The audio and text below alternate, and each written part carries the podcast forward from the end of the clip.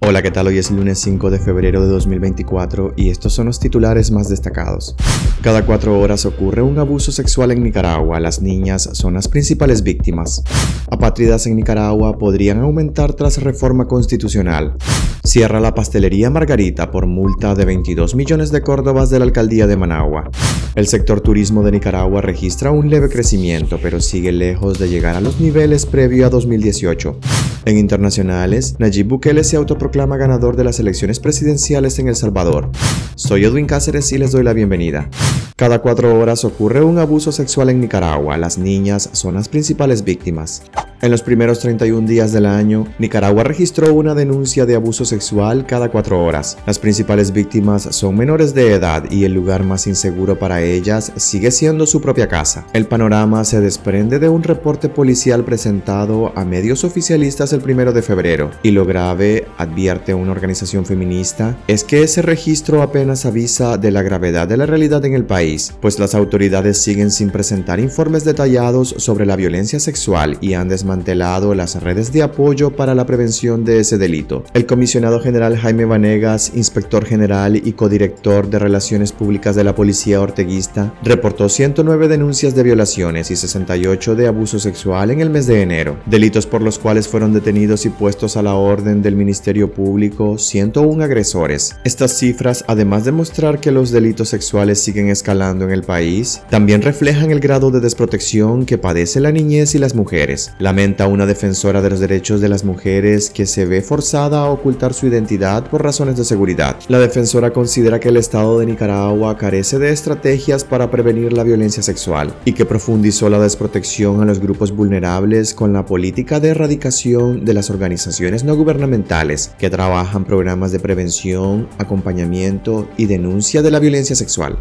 Apátridas en Nicaragua podrían aumentar tras reforma constitucional. Los apátridas en Nicaragua podrían aumentar luego de que a inicios de este año la Asamblea Nacional dominada por el oficialismo ratificó una reforma constitucional que permite al sistema judicial despojar de la nacionalidad a las personas sentenciadas judicialmente como traidoras a la patria, cargos que han sido usados con frecuencia contra los opositores al gobierno de Daniel Ortega. En 2023 el gobierno nicaragüense despojó de la nacionalidad a 316 opositores, entre ellos aspirantes a la presidencia, analistas, estudiantes, periodistas y miembros de la sociedad civil. Primero fueron despojados 222 opositores excarcelados, como Samantha Girón, una joven de 23 años. Luego le siguieron otros 94. La medida fue considerada ilegítima, tanto por la oposición como por parte de instituciones internacionales y gobiernos extranjeros, ya que cuando se aplicó no existía una sanción de esa magnitud. Con la reforma aplicada por el Congreso, quedaría a discreción de un juez la decisión de considerar traidor a la patria a una persona crítica a Daniel Ortega, explica a La Voz de América el exdiputado nicaragüense y jurista Eliseo Núñez. La reforma deja clara la voluntad del régimen de Ortega de mantenerse al margen del derecho internacional, dice Núñez al respecto.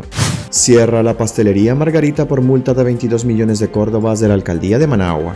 La pastelería Margarita, fundada por Josefina Pinita Gurdián, fue cerrada por sus propietarios para poder pagar una multa de 22 millones de córdobas que le impuso la alcaldía de Managua. Fuentes cercanas a la empresa familiar explicaron que la alcaldía les impuso un millonario reparo fiscal exigido sin sustento legal, ya que la institución no auditó el negocio. Además de la acción administrativa, la municipalidad inició un proceso penal contra los directivos. Ante la presión, los dueños de Pastelería Margarita decidieron liquidar a más de 40 personas que laboraban en la empresa. Honraron todos los compromisos con los trabajadores. Todos han sido debidamente liquidados, informaron. La pastelería Margarita fue fundada en la década de los 80 gracias al espíritu emprendedor de doña Pinita Gurdián, quien falleció en agosto del año pasado a consecuencia del cáncer agravado por la persecución de la dictadura de Daniel Ortega. Su estado de salud empeoró cuando una hija y una de sus nietas eran presas políticas.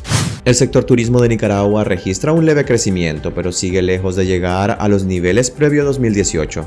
Nicaragua recibió 1.086.726 visitantes en 2023, según datos preliminares del Instituto Nicaragüense de Turismo INTUR, es decir, 153.000 turistas más que el año anterior, lo que representa un incremento del 16%. Sin embargo, el sector turismo de Nicaragua, cuya gestión es liderada por la ministra Anasha Campbell, sigue muy lejos de llegar a los niveles previos a 2018, cuando inició la crisis sociopolítica de Nicaragua debido a la represión del régimen de Daniel Ortega. En 2017, Nicaragua recibió 1.957.000 turistas. Los datos del 2023 evidencian una disminución del 44% respecto a ese año. En cuanto al aporte a la economía del sector turismo en Nicaragua, en 2023 se registra un incremento de apenas el 0,7%. Según la ministra Anacha Campbell, el sector habría aportado 600 millones de dólares. En 2022 fueron 595 millones 700 mil dólares, según datos oficiales, pero la titular de turismo del régimen es optimista. Según declaraciones a medios oficialistas, Anacha Campbell proyecta que en este 2024 llegarán a los niveles previo a 2018, con unos ingresos por encima de los 840 millones de dólares y la llegada de hasta 1,3 millones de visitantes. La funcionaria no ha brindado los datos de estancia y gasto diario promedio por visitante en 2023.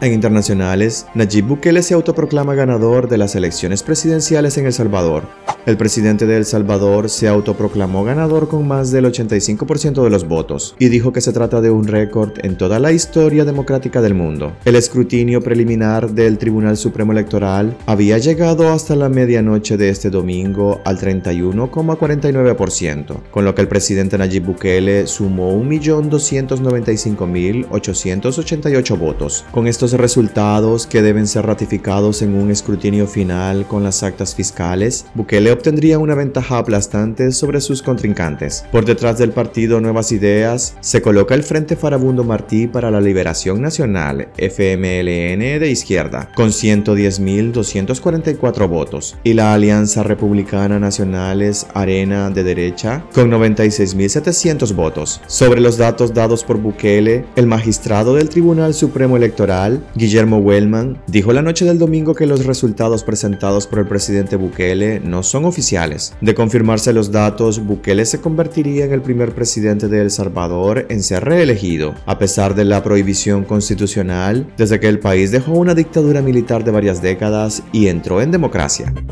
Hasta aquí quedaríamos este lunes. Gracias por acompañarnos y recuerden visitar nuestra web despacho505.com para ampliar y conocer más noticias. Y también nuestras redes sociales nos puedes encontrar como Despacho 505. Que tengan un excelente inicio de semana.